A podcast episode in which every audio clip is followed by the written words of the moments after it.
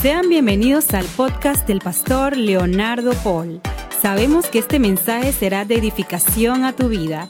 Te invitamos a que lo compartas en tus redes sociales y permitas que otros también sean bendecidos. A Gabrielito. Bueno, bien, vamos a... Hoy estamos celebrando el Día del Padre. A ver, quiero que me levanten la mano todos los papás. Todos los papás que están aquí me levantan su mano bien arriba. Den un aplauso a todos esos padres. Un aplauso fuerte por todos esos papás. Qué bueno, damos gracias a Dios por la vida de cada uno de ustedes. Estamos contentos porque Dios hoy nos da la oportunidad de celebrar un día que nos han dedicado. Qué bueno, yo me siento feliz.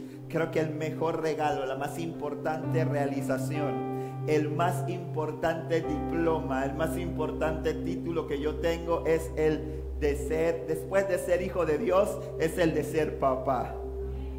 Para mí es una bendición, mis hijas, el privilegio, y es bien tremendo, como dice, como dijo mi esposa, algo, digo algo tremendo que yo no, no lo había puesto, no me había puesto a analizarlo con, con anterioridad, y es que eh, el ser padre es la única profesión, si la pudiéramos llamar de alguna forma, en el cual primero le dan el título y entonces después usted empieza a entrar a la escuela, ¿verdad?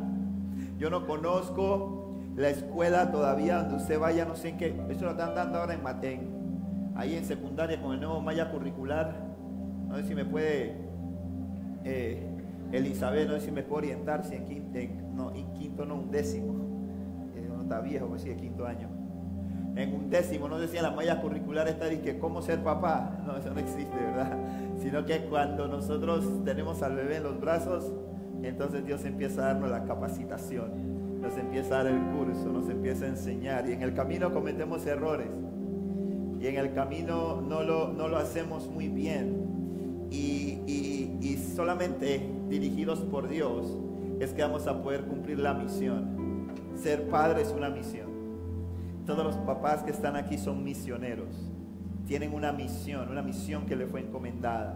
Una de las primeras cosas que nosotros los padres tenemos que entender es que nuestros hijos no son nuestros. Nuestros hijos son de Dios. Amén. Y nuestros hijos son una, una, una asignación del cielo tus hijos son una, una asignación que te hizo Dios, que te que puso en tus manos para que tú la administres. Y todos los que están aquí, que de una u otra forma en algún momento han dado una asignación, un día regresan y piden cuentas. ¿Verdad que sí? Los que han sido gerentes, los que han sido administradores.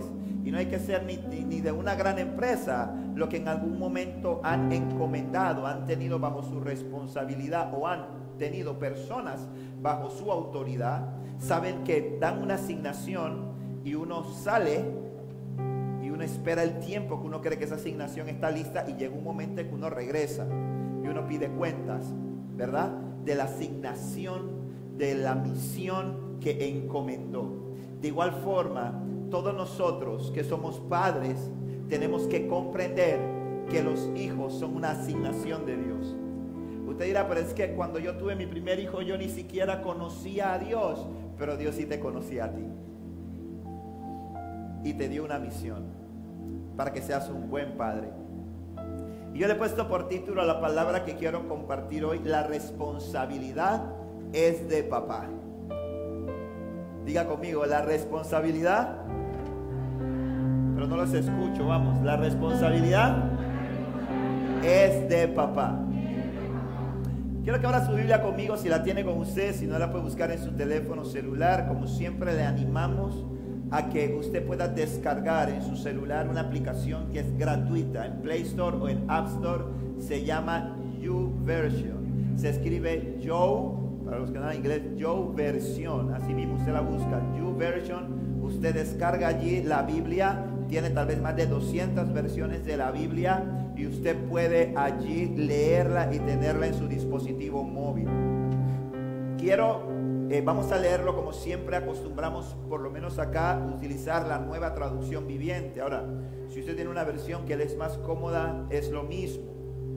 Quiero que vaya conmigo al libro de Marcos, al capítulo 5, del versículo 21 al versículo 24.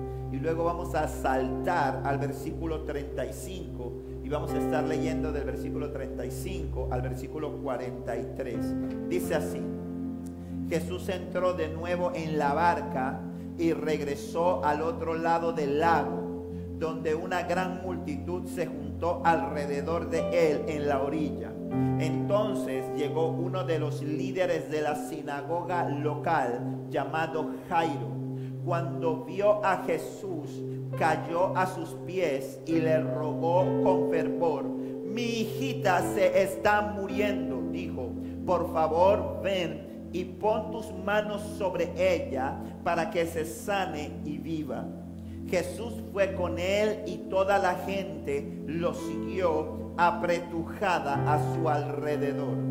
Mientras él, saltamos al 35 ahora, dice, dice, mientras él todavía hablaba con ella, está refiriéndose en, este del, del versículo 25 al versículo 35, cuenta el milagro de la mujer del flujo de sangre. Y vayamos, porque, pero lo que nos interesa es el caso de Jairo. Por eso es que hemos saltado. Y dice, mientras él todavía hablaba con ella, llegaron mensajeros de la casa de Jairo, el líder de la sinagoga, y le dijeron, tu hija está muerta. No tiene sentido molestar al maestro. Jesús oyó lo que decían y le dijo a Jairo, no tengas miedo, solo ten fe. Jesús detuvo la multitud y no dejó que nadie fuera con él, excepto Pedro, Santiago y Juan, el hermano de Santiago.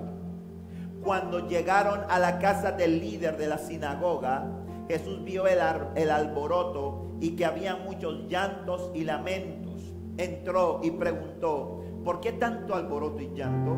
La niña no está muerta, solo duerme. La gente se rió de él, pero él hizo que todos salieran y llevó al padre y a la madre de la muchacha y a sus tres discípulos a la habitación donde estaba la niña. La tomó de la mano y le dijo, Talita cum, que significa niña, levántate. Entonces la niña que tenía 12 años enseguida se puso de pie y caminó. Los presentes quedaron conmovidos y totalmente asombrados.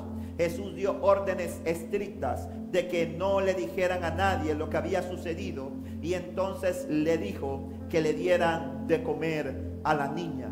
Amén. Qué tremendo este pasaje. Y en, este, en esta historia, en este relato, vamos a, vamos a eh, referir nuestra predicación del día de hoy. Y antes pues me gusta siempre honrar y reconozco y doy gracias a los pastores Samson que nos están visitando hoy. Qué bendición. Gracias por estar con nosotros, reverendo, reverenda. Gracias por estar con nosotros. Son una bendición. Sus hijas también lo son y gracias por confiárnosla. Gracias por confiar a sus hijas amantes de su presencia. A veces le tenemos que dar ahí su correazo, pero ahí van, ahí van quieren desviar a veces, pero mentira, son una bendición esas chicas. Gracias. Y pastor, nos gustaría que algún día usted nos enseñe la cara que usted pone cuando toca la pandereta. Ahora, ahora vamos, a, vamos a ponerme el video al final para que ustedes lo que esas muchachas estaban diciendo aquí. Pero dijeron cosas muy lindas a ustedes. Jairo. Quiero contextualizar para que podamos entender este pasaje. Porque cuando lo leemos frío, por eso siempre le digo que tenemos que amar la palabra y meternos a fondo para poder sacar los tesoros que hay ahí. Dice que este hombre que se llama Jairo era un líder de la sinagoga. Usted lo lee, usted dice, ah, bueno, ese era cualquiera, ese no era cualquiera. Ese hombre era el hombre de autoridad para los judíos. Él era un líder, él era una persona que socialmente en la comunidad judía, en esa comunidad donde se desarrolla este milagro, dice que él era el líder de la sinagoga, es decir, era un hombre de autoridad. Era un hombre de autoridad del mismo grupo de los mismos grupos que fueron los que más adelante hacen una conflagración y planean y, orquestan toda una estrategia para llevar a Jesús a la cruz, para que Jesús fuera crucificado y fuera muerto. No era cualquier persona. Este hombre era un hombre que tenía influencia. Era un hombre, esta gente se caracterizaba porque tenían un ego muy alto. Porque ellos pensaban que ellos eran los que más sabían acerca de Dios y que Dios le hablaba a ellos. Es más, ellos eran los que daban las, ellos eran los que establecían la forma en que se adoraba. Ellos eran los que establecían la forma en que se realizaban los rituales. Ellos eran las voces autorizadas para interpretar la ley de Moisés. Y este hombre que se llamaba Jairo formaba parte de este grupo. Es decir, que este hombre tenía un conocimiento de quién era Jesús según la idea que manejaban, porque habían diversas ideas, habían diversos puntos de vista, habían diversos enfoques de cómo la gente veía a Jesús. Y hoy sigue siendo igual. Hoy hay diversos enfoques, diversas maneras en las cuales la gente ve a Jesús. Pero al final hay algo que la gente comete un grave error porque mucha gente dice, no, no importa el enfoque que tú tengas, lo importante es que tú creas en Dios. Eso es una gran mentira. Escúcheme bien, eso es una gran mentira. Yo no quiero, yo no quiero predicarle a usted y decirle, no, es que nosotros somos los que tenemos la verdad. Usted, nosotros somos los únicos que tenemos la verdad. Yo no le quiero decir eso. La, única, la verdad está en la palabra. Y la verdad es Cristo. La palabra dice, Jesús dice, yo soy el camino, la verdad y la vida y nadie viene al Padre si no es a través de mí. Yo no me puedo parar aquí en este altar que me ha confiado el Señor para decirle a usted que usted puede seguir a Dios a la manera que usted crea, porque le estoy engañando. Y yo no estoy para engañarle, yo prefiero ser impopular ante usted, pero decirle la verdad.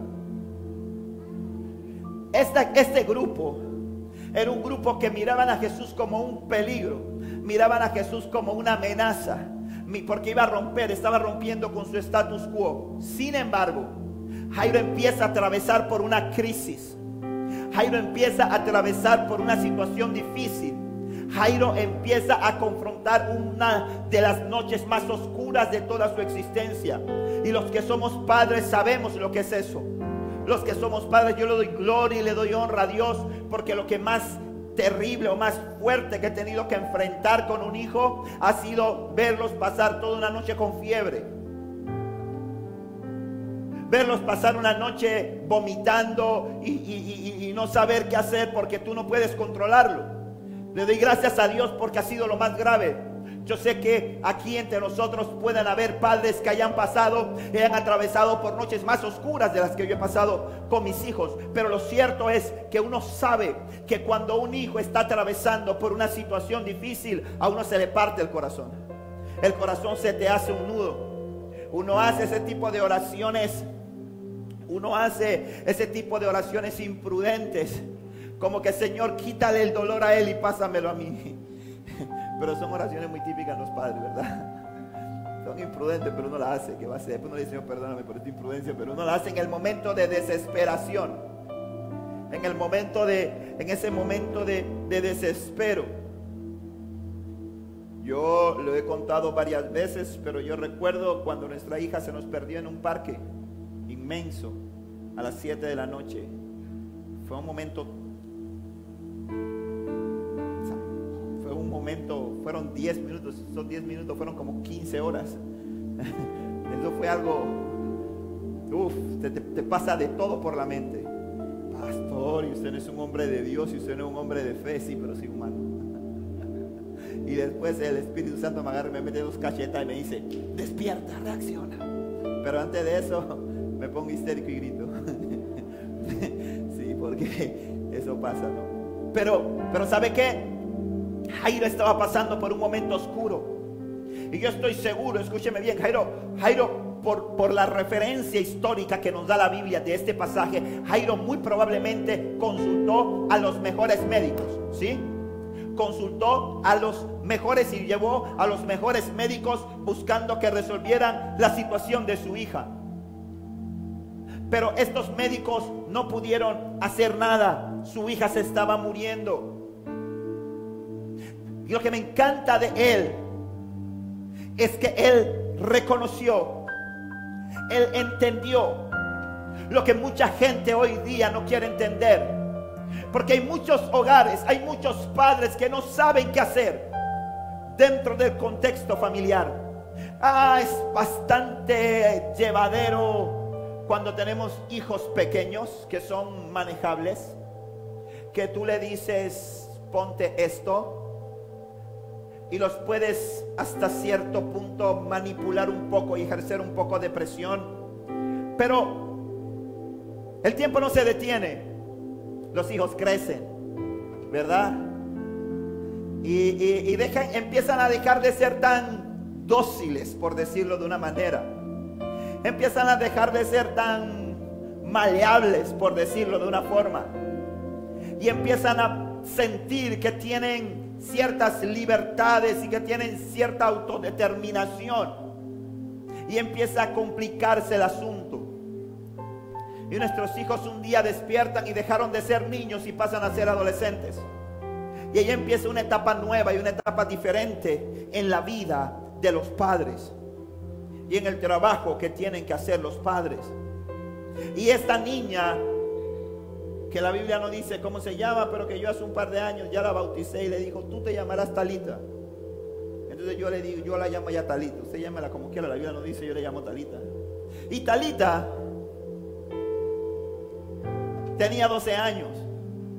¿Algún chico aquí tiene 12 años? ¿Cuántos años tú tienes, Karina? Ah, no. es que no, no, Karina, Karina, Karina tiene, Karina tiene 15, creo, sí. Y, y, y sabe, tenía, tenía 12 años, estaba entrando en la plena adolescencia.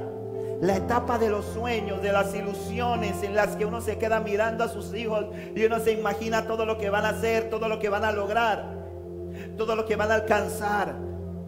Yo me imagino, yo me imagino cuando la, la, la, pastora Iliana, el pastor Samson, a los 12 años veían a, Jocelyn por ahí, toda mocosa, despelucada. Me explico.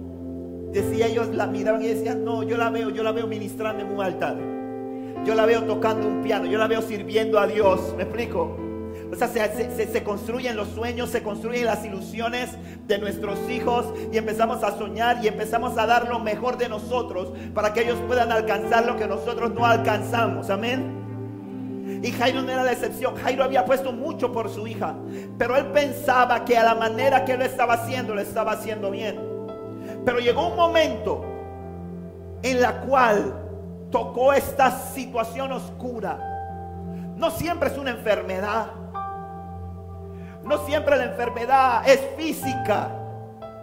Hay veces que la enfermedad y la mayor enfermedad que están enfrentando, ¿por qué? Porque decimos, gracias a Dios porque mis hijos son sanos, gracias a Dios porque mis hijos ni se refrían siquiera. Pero sabe, hay una enfermedad que está incrustándose, metiéndose en el corazón, en la mente, en el alma de nuestros hijos. Y es la enfermedad del espíritu. Hay muchos niños, muchos adolescentes, muchos jóvenes que se están muriendo espiritualmente. Que están en una crisis espiritual. Y tenemos nosotros como padres, los hombres, los padres que están aquí, tienen que tomar decisiones. Tienen que comprender lo que hizo Jairo. Ah, lo que pasa es que cuando usted lee la Biblia así, usted no conoce el contexto histórico, y usted no conoce el trasfondo. Entonces usted dice, ay, y es por eso, es por eso que hay un, dicho muy famoso y dice, no juzgues al libro, ¿por qué? Por su portada. Yo no sé cuántos de ustedes se han estrellado de esa forma, los lectores.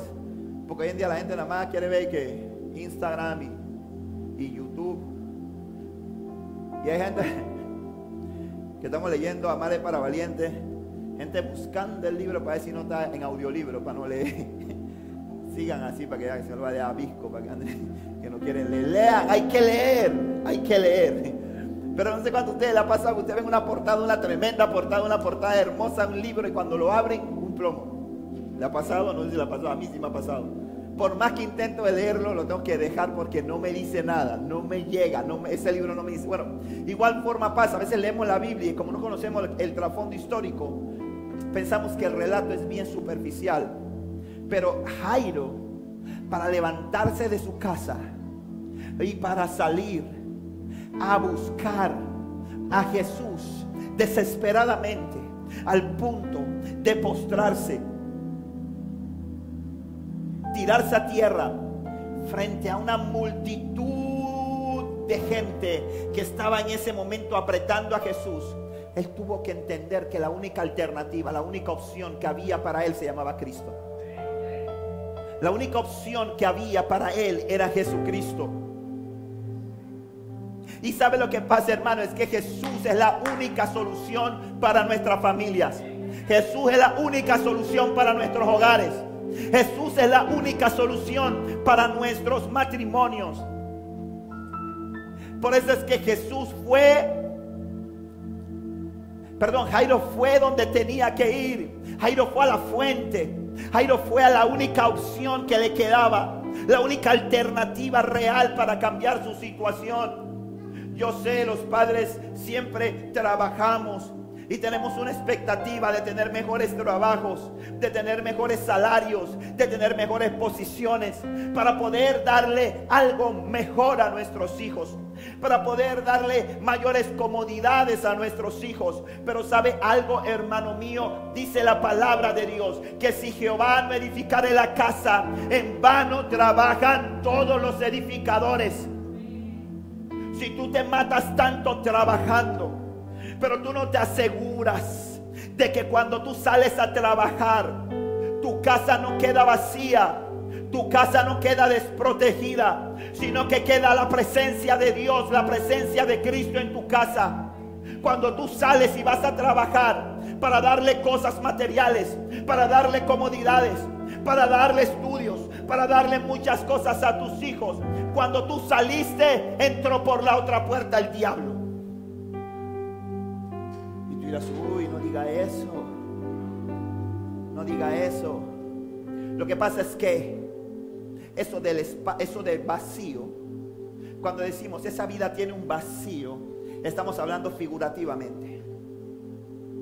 No estamos hablando literalmente. Estamos hablando figurativamente. Porque una vida está llena del mundo, del pecado y del diablo o una esta vida o una vida está llena de Dios. Pero no existe término medio. Eso no existe. No como cuento. Diría, ¿cómo se llama el de béisbol? El comentarista, ¿cómo? Ese, ese y que, que vaya, se vaya por la orillita. Eh. Diría Elías de Pino, gracias. Los amantes del béisbol. No como cuento, dice. No como cuento. No hay, no, hay, vidas vacías. Hay vidas que están llenas de la inmundicia del mundo o hay vidas que están llenas de Dios. Cuando mi vida se empieza, cuando yo descuido mi vida, porque yo no tengo nada comprado. Usted no cree que, yo tengo algo comprado. Yo todos los días me paro, me calzo los guantes y tengo que salir a pelear porque si no el diablo está viendo cómo se me mete. cómo se me mete en mi vida y cómo se me mete en mi casa y cómo se me mete en mi matrimonio y cómo se mete en mis hijas. O sea, yo tengo todos los días que cuidarme. Tengo todos los días que cuidarme. Y cuando tú sales a trabajar, cuando tú sales a buscar y esforzarte, tú tienes que asegurarte, Padre, que estás aquí.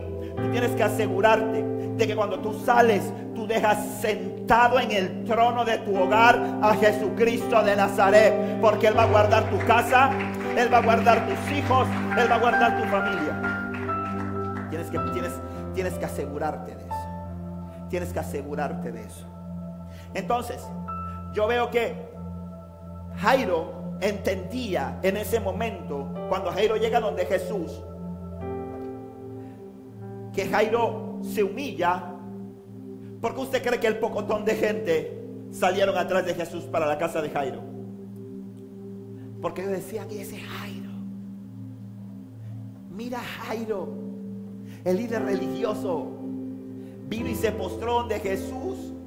Eso causó una gran conmoción. Eso causó un gran impacto. Pero Jairo entendía una cosa. Jairo entendía que él, él, él, él era el responsable. Escuche bien esto. Jairo, el padre de la niña, era el responsable de traer a Jesús a la casa. Jairo tenía sirvientes. Es más, los sirvientes fueron a llevarle la mala noticia y decirle, Jairo, disculpa, al maestro, ya la niña murió. Esos mismos que fueron a dado que fueron a darle la noticia, Jairo lo pudo haber mandado en su ego, en su orgullo, en su carácter de hombre, en macho. Y decir, ve acá, Manuel, Andy busca a Jesús y dile que yo, Jairo, el principal, necesito que venga para que ore por mi hija. Porque si hay una cosa con la que los papás tenemos que morir y tenemos que romper, es con ese falso orgullo y ese falso ego. Yo veo hombres que vienen a la casa de Dios y están indiferentes ante la presencia de Dios. El Señor está haciendo todo para tocar tu corazón, para quebrar tu vida, para restaurarte. Porque hemos sido mal enseñados, hemos sido mal instruidos con conceptos errados, diabólicos, de que los hombres no lloran. Es una mentira del diablo. Yo me quebranto delante de la presencia del Señor. Yo lloro cuando veo, cuando veo expresiones de amor de mi hija. Yo lloro cuando estoy delante de la presencia del Señor. Pero Jairo tuvo que entender algo. Aquí me encanta. Este pasaje dice mucho. Esta palabra y este pasaje dice muchísimo. ¿Sabe por qué? Porque la responsabilidad fue del Padre. La responsabilidad fue del Padre. Y sabe que lo lamentable que yo me encuentro en estos años, que ya son un par de años. Ayer le mostraba a mi esposa y a mis niñas una foto que abrí un libro y me la encontré ahí. Una foto de cuando fui guía de un encuentro de jóvenes en el año 2002. Mi hija miraba la foto de Daniel y decía, papá, ¿cuál eres tú? Papá, ¿cuál eres tú? Papá, ¿cuál eres tú? Yo le decía, la rayita esa, la rayita. Una manchita negra, una rayita finita, que ese, ese, ese, hija. Flaquito, hermano. Cabeza. Pero estaba sirviendo a Dios. Año 2002. Ah, después pues me enredé un poco y perdí el enfoque. Pero doy gracias a Dios por su misericordia porque puede estar aquí hoy de nuevo. ¿Y sabe qué? Desde ese tiempo hasta acá, yo he visto en, la vida cristiana, en la vida de fe, hombres que agarran y le tiran la, pelota de la responsabilidad espiritual de sus casas a sus esposas. No, coma cuentos. Estoy citando a ese hombre yo. No, no, no, no, no coma cuento, hermano. Es una responsabilidad de su esposa. Usted me disculpa. Es que Jairo no le dijo a la esposa, mami, yo me quedo con la niña. Anda y busca a Jesús y tráelo a la casa. No, coma cuenta. Jairo se puso las converse. Se puso los pantalones. Y salió él a buscar a Jesús para traerlo a su casa. Es nuestra responsabilidad como padres traer la presencia de Dios a nuestros hogares, hermanos. Es nuestra responsabilidad. No estoy hablando de religión, yo estoy hablando de vida. Es tu responsabilidad, es mi responsabilidad. Eso lo entendió Jairo. Por eso Jairo se levantó, se puso su ropa y fue allá donde Jesús. Y se puso y se humilló delante de él. Y le dijo, necesito que vengas a mi casa.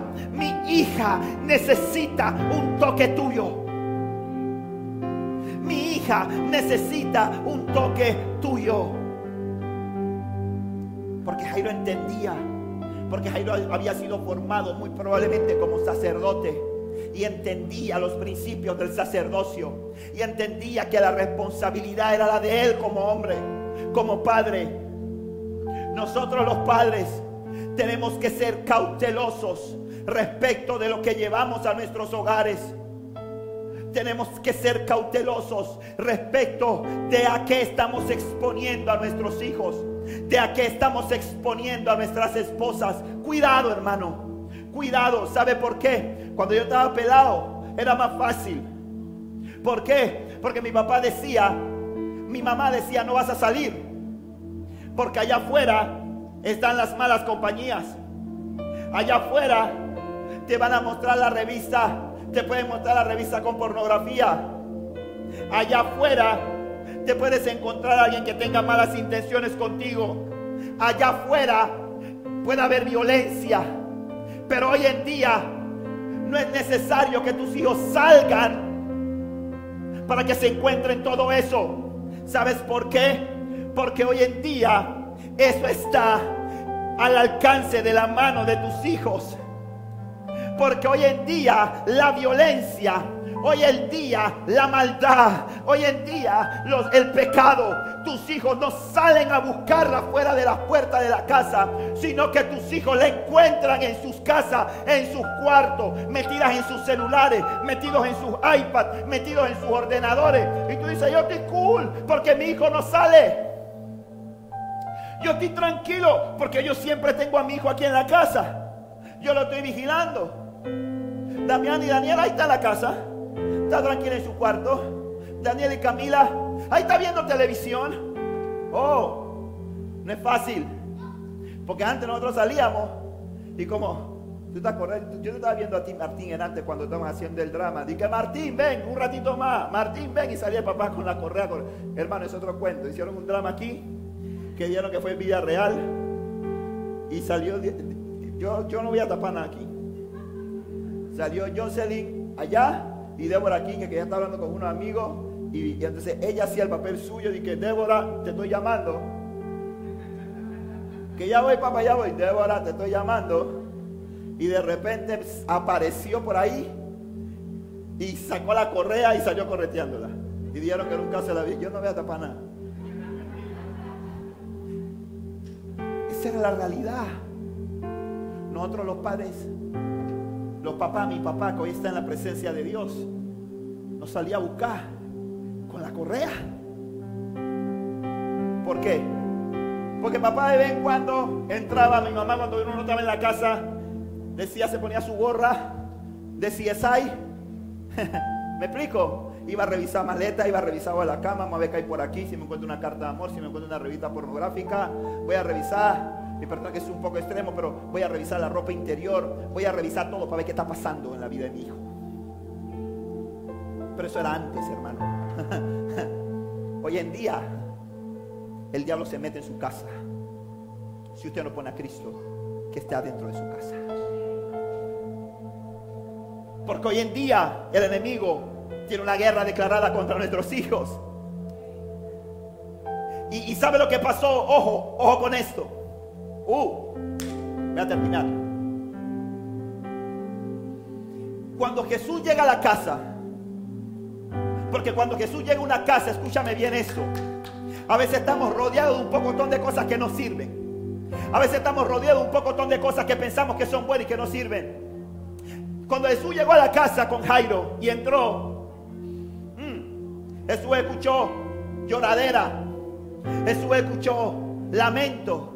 Jesús escuchó, dice en el libro de Mateo y en el libro de, Lucas, escuchó que había unas orquestas tocando flauta, una música fúnebre, un dolor, una cosa. Habían tres llorones en una esquina. La otra tenía el, alcohol, poniendo el alcohol a la otra en la frente. La otra cada 15 minutos se desmayaba. Pasaban dos minutos y decía, ya, párate, ahora te desmaya nuevo. Y había todo un caos ahí, una cosa terrible. Y lo primero que hizo Jesús, ¿sabe qué fue? Fue desnudarle el corazón a todo ese poco de gente que estaban ahí y que supuestamente eran mi friend, mi hermano, mi amiga. Porque lo primero que hizo Jesús, solamente para probar su corazón, y le dijo a la gente, tranquilos, no lloren, ella no está muerta, ella está dormida. ¿Y sabe lo que hizo la gente? ¿Ah? Brincó se le salió lo que tenía por dentro. Y empezaron a reírse. Y se quedó mirando la esposa de Jason bipolares. En antes estaban llorando. A la otra le daba el beriberi. Y ahora se están riendo. ¿Cómo cambian de rápido? Empezaron a burlarse. Porque lo primero que pasa, escúchame bien eso. Mm, cuando tu padre permites, cuando tu padre traes a Jesús a tu casa, cuando tu padre traes a Jesús y le dice, Jesús, tú eres el que puede resolver este hogar no mi talento, no el psicólogo, no el psiquiatra, no tengo nada contra ellos. Estoy convenciendo a una hija mía que ya la tengo 85% porque ella todavía no está muy segura, pero ya tengo 85% porque no se atreve tanto a estudiar psicología. Y le dije, dale hija, porque necesitamos psicólogos cristianos. Pero ninguno de ellos podía resolver el problema que tenía Jairo. Porque cuando tú invitas a Jesús a tu casa, una de las primeras cosas que hace Jesús, ¿sabes qué es? Que empieza a desnudar el corazón y empieza a sacar lo que está oculto. Mi hermano empieza a sacar lo que está oculto. Gente que dice que es amiga tuya. Gente que dice, hey, te quiero, tú eres mi hermanito, tú eres mi amiguis. Dios empieza a sacarla. Dios empieza a poner lo que realmente hay en ellos. Y tú te das cuenta que hay gente, que es gente, que son situaciones, que son circunstancias que no te convienen, que no van a resolver la necesidad real que tú tienes.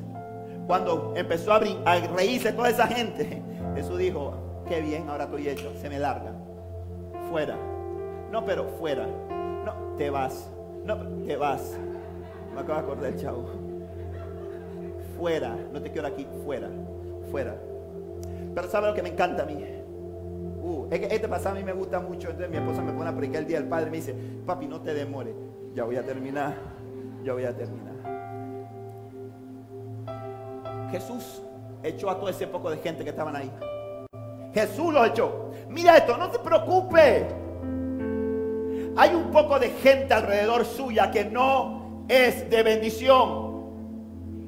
A usted no le gusta, usted quiere que, ay no, pastor, usted ya me quiere decir con quién tengo que andar y con quién. Yo no lo voy a decir eso nunca. Los que me conocen saben, yo no lo voy a decir, el Espíritu Santo se lo va a decir. Pero lo que me encanta, ¿sabe qué es?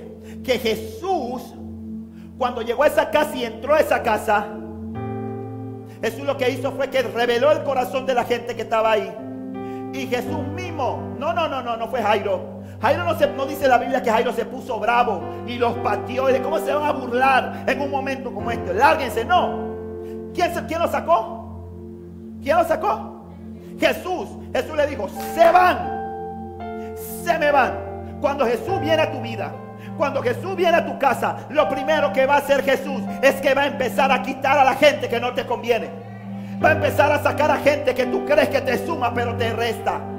Gente que por delante te dice, ay Karen, qué buena, qué bonito te quedó el blower y por, detrás dice, qué horrible. Dios va a empezar a sacarla. Jesús lo va a sacar. De repente ya no te visitan. Ay, pero ya no le caigo bien. No estés llorando por eso, hombre. De repente, ya no te chatean. Y tú dices, pero parece que vine a Cristo y ahora yo que soy tan amigable, yo que soy tan sociable, ahora la gente ya no me quiere. Pero me encanta eso. Me encanta, me encanta algo que cuando Jesús se fue, porque Jesús todo lo sabe. Amén. A él nada lo toma por sorpresa. Él sabía la gente que estaba ahí. Pero me encanta algo, que Jesús cuando se va se lleva a Juan, se lleva a Santiago y se lleva a Pedro. Como le diga, venga conmigo. ¿Para qué? Ah, no es que me voy a llevar a Juan y a Santiago a Pedro porque tienen poquita fe. Y le voy a elevar la fe. Necesito que vean este milagro para que se sorprendan. No, hombre. Ya Pedro y Santiago estaban, estaban curtidos de milagro. Eso era el día, el pan de cada día era eso. Todos los días veían enfermos sanarse, endemoniados se libre, muertos resucitar. Eso era todos los días. Pero lo que me encanta, ¿sabe qué es? Cuando usted analiza ese pasaje frío, sin emoción, usted llega a una conclusión, usted dice, ah, es que Jesús sabía las alimañas que estaban, que eran de que amigo y que eran de que, que te quiero, que te amo, que estoy triste contigo. Y Jesús sabía que cuando él entrara a esa casa y empezara a poner orden, esa gente iban a salir. Pero Jesús entendía que Jairo y su esposa necesitaban relaciones, de lo que hablábamos el mes pasado. Entonces Dios se, Jesús se llevó a Pedro, se llevó a Santiago y se llevó a Juan con él. ¿Para qué? Para que Jesús, porque Jesús sabe hasta dónde los llevó, los llevó hasta la recámara, hasta el lugar donde iba a ocurrir el milagro. ¿Sabe por qué? Porque Jesús sabía, a mi tiempo en esta tierra es corto. Y Pedro y, esta gente van a necesitar amigos. ¿Sabe por qué? Porque la Biblia no nos dice cómo le fue a Jairo después de eso, pero yo estoy seguro que socialmente lo criticaron. Yo estoy seguro que los líderes religiosos cuando se enteraron, yo no sé si Jairo siguió teniendo sus credenciales que tenía de principal de la sinagoga o no, pero Dios sí se encargó a través de Jesús de dejarle verdaderos amigos y por eso le llevó a Santiago, por eso lo llevó a Juan, por eso lo llevó a Pedro. ¿Para que qué? Para que no estuviera solo. Hermano, padre, cuando tú traes a Jesús a tu casa, yo sé que a veces las decisiones no son fáciles, pero cuando tú traes a Jesús a tu casa, sabes que Jesús va a poner en tu vida, Jesús va a empezar a acercar a gente que realmente te va a amar, gente que realmente se va a preocupar por ti, gente que realmente va a ser de bendición y va a ser de edificación para tu vida. Porque eso es lo que uno necesita. Uno necesita gente que sume y no que resta. Uno necesita gente que sume y no divida. Gente, gente que si tú tienes un amigo y mañana llega otro que realmente es de bendición, no se ponga bravo y diga, ah, ya tú me quieres ya. No, ahora tú lo quieres más a él que a mí. Eso, eso lo empieza a alejar de tu vida.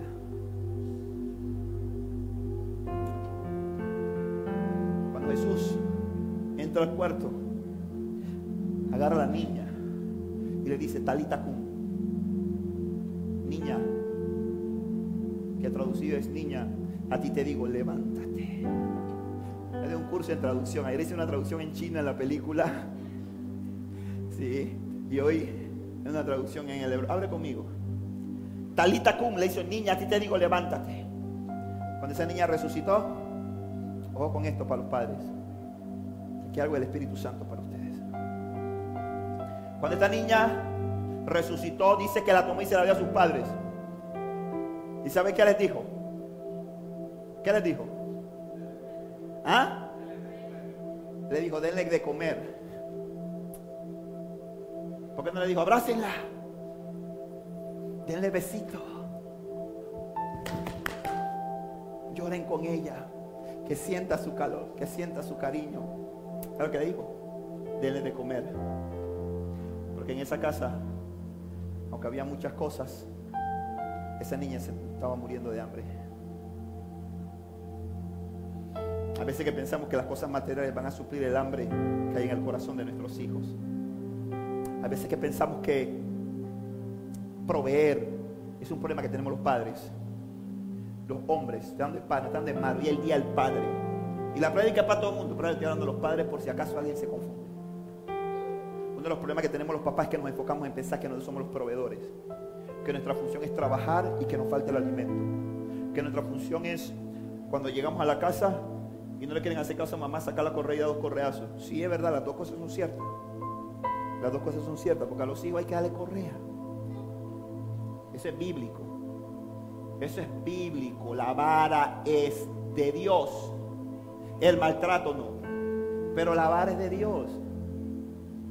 A mí no me importa quién pueda decir lo contrario, pero la Biblia tiene que cambiar la Biblia. Tienen que borrar el pasaje de la Biblia para que yo no lo vea. Tienen que a veces que sacar la correa y darle dos correazos. Eso hay que hacerlo. No porque la psicología dice, porque no sé qué dice, no coma cuento, lea la Biblia lea la Biblia. Yo le he dado correa a mis hijas, cada vez menos. Pero eso sí, cuando le doy, nunca le doy molesto. Dos, antes de darle, les predico. Sí, Señor. Primero les hablo, las llevo al cuarto, no las humillo.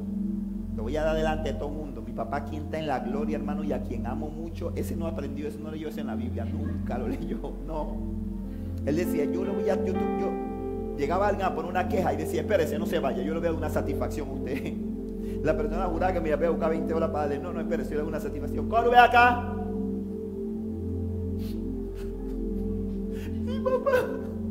Ve acá, júgame la correa, eso es lo más triste, lo más humillante que puede recibir un hijo, que te peguen con la correa que tú tienes que buscar. Yo te lo digo, ya el Señor me sanó y me liberó. Eso es una cosa más humillante que hay. Búscame la correa. Eso no, papá, ¿cómo me, yo mismo me voy a. Me voy a que buscarla. Y decía, yo lo veía una satisfacción. Y delante de la gente, hermano, me agarraba piqui, piqui, pa, pa, pa. Y después la gente quedaba brava porque decía, no, que yo sé que usted iba a pegar así. Si hubiera sabido que usted iba a pegar así, yo ni vengo. Porque eso fue antes de Cristo. Ya cuando yo conocía cuando mi papá conocía a Cristo, ya habían pasado los dos años de pegármelo. Yo digo, Señor, pero tú nunca llegas tarde, Dios, no importa. Esa corrada necesitaba. No, yo la llevo al cuarto y les hablo y les digo por qué le voy a dar. Y les doy. Estos son los momentos en que las hijas no quieren, en que, la, en que la, ella no quieren ser hija del pastor. Pero después que les pego, las abrazo. Y les digo, te amo. Porque la vara corrige. A veces nos toca corregir a nuestros hijos con vara. Porque esto lo van a agradecer mañana. Y a veces pensamos los hombres que proveyendo económicamente, teniendo nuestros hijos en cada de esto y comprándole buena ropa y esto, y siendo el papá que regaña, que a veces pega y castiga, eh, somos buenos padres.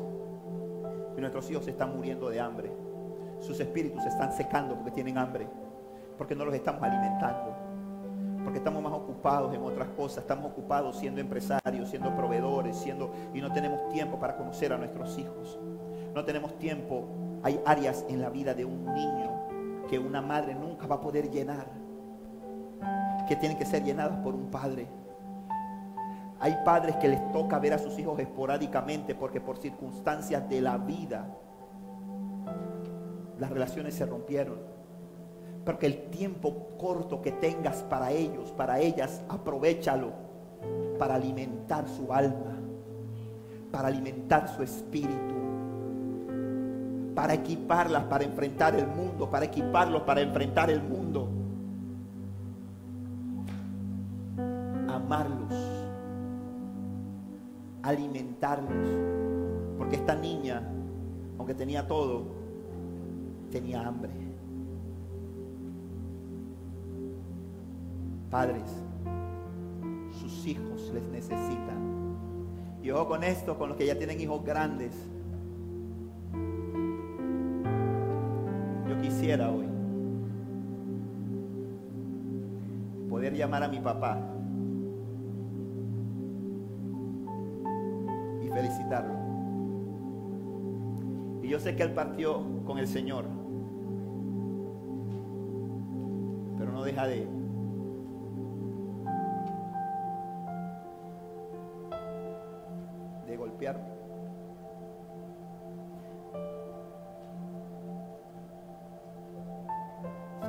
segundo año que no puedo comprar un regalo.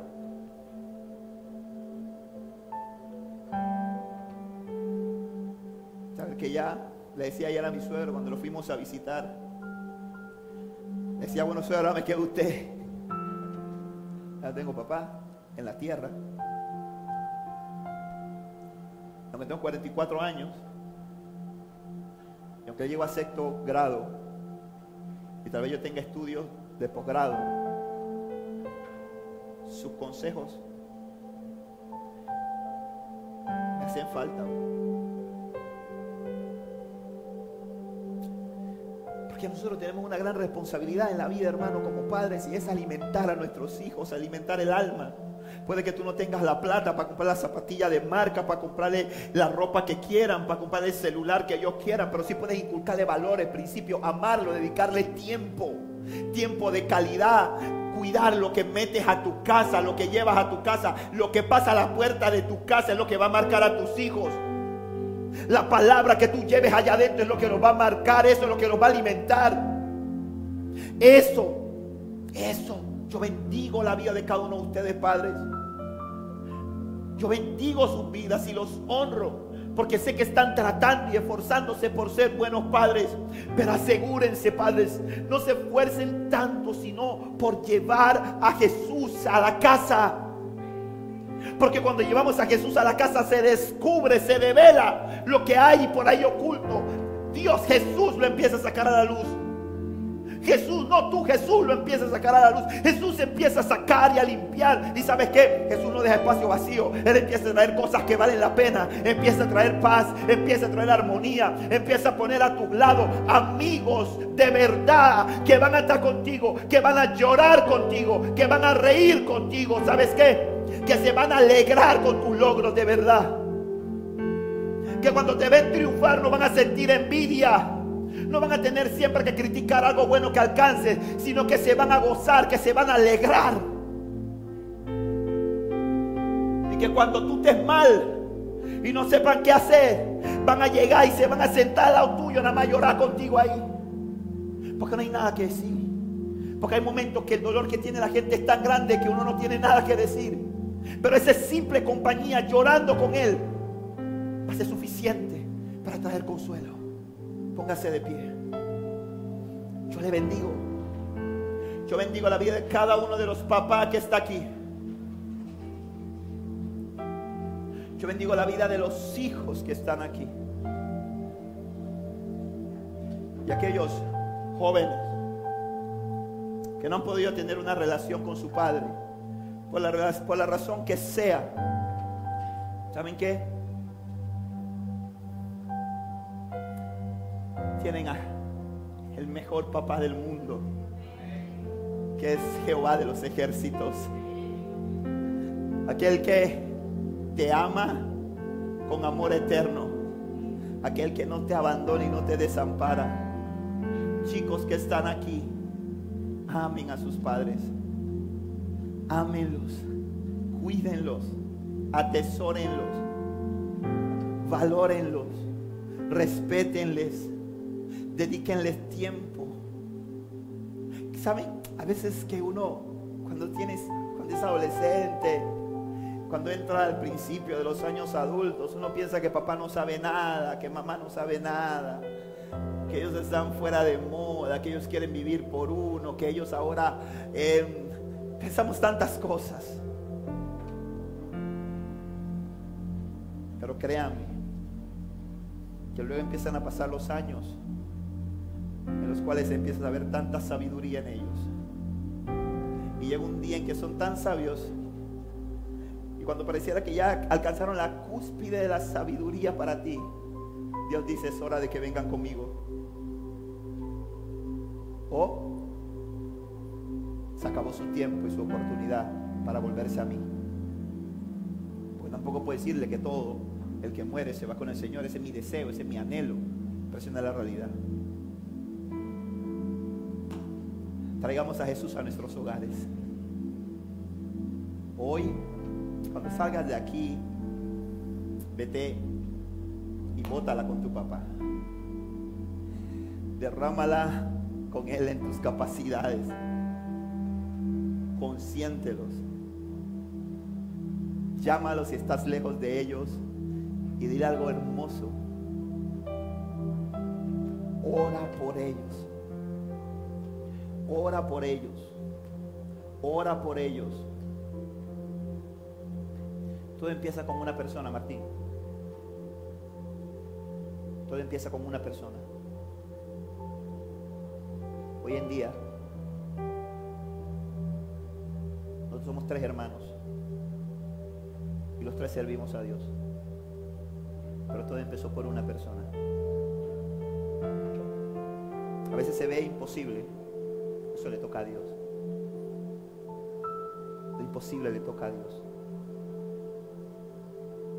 Una persona basta. Una persona basta para ver todo cambiado.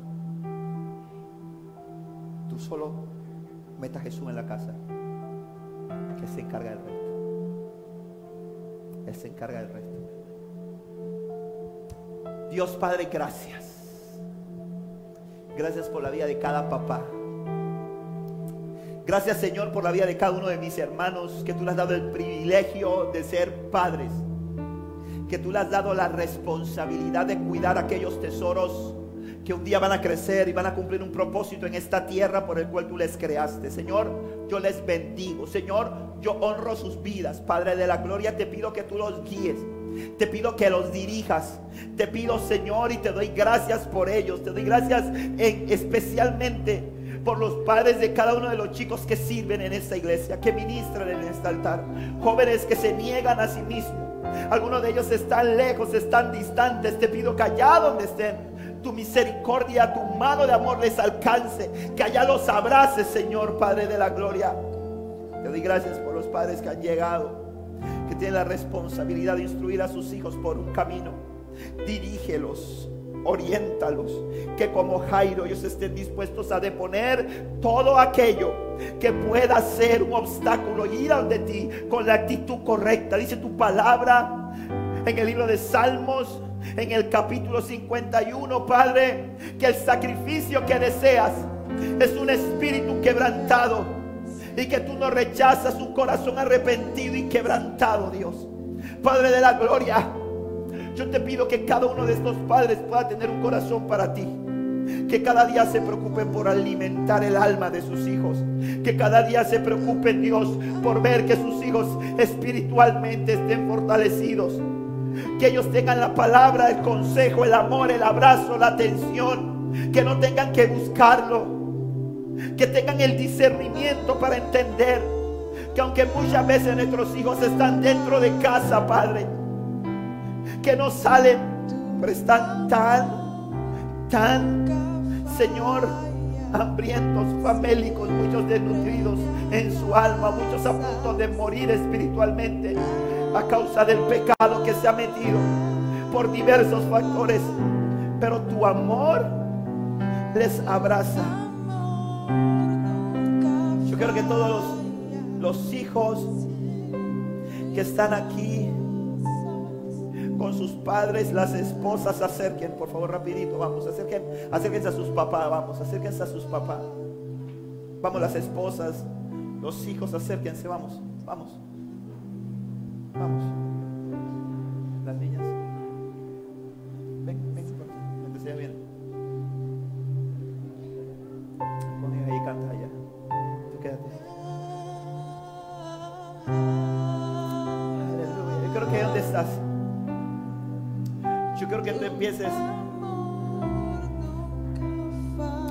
Yo quiero que tú seas un niño, seas un adulto, seas una esposa. Yo quiero que te empieces a orar por tu padre y empieces a bendecirlo. Quiero que empieces a bendecirlo. Vamos. Vamos, vamos, vamos, vamos, vamos. Abre tu boca. Sé una fuente de bendición. Conviértete en una fuente de bendición. Vamos. Vamos, vamos, vamos, vamos. Vamos, Lucas, vamos, Felipe.